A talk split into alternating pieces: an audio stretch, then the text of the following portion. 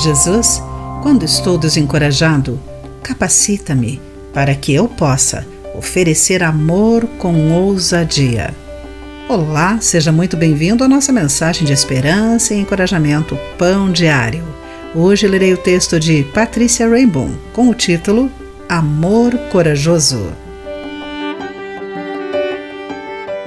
Numa gélida noite, em 1943, o navio de transporte SS Dorchester foi torpedeado. Os quatro capelães deram tudo de si para acalmar os soldados em pânico. Um dos sobreviventes relatou que enquanto o navio afundava e os feridos pulavam para os botes salva-vidas superlotados, os capelães acalmavam o tumulto, pregando coragem. Quando os coletes salva-vidas acabaram, cada um doou o seu a um jovem assustado decidindo morrer para que outros pudessem viver. Outro sobrevivente disse: Foi a melhor coisa que já vi ou espero ver deste lado do céu. Quando o navio começou a submergir, os capelães, abraçados, oraram em voz alta, oferecendo encorajamento aos que padeciam com eles. O heroísmo desses homens foi marcado por bravura.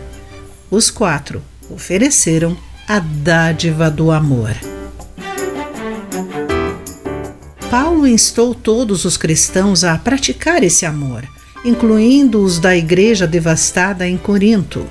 Atormentada por conflitos, corrupção e pecado, Paulo os exortou: estejam vigilantes, permaneçam firmes na fé Sejam corajosos, sejam fortes. E acrescentou: façam tudo com amor. De acordo com 1 Coríntios capítulo 16, entre os versículos 13 e 14.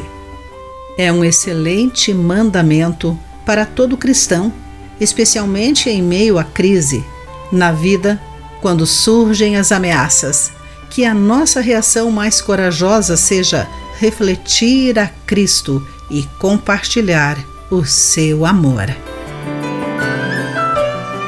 Querido amigo, por que o amor altruísta reflete Jesus?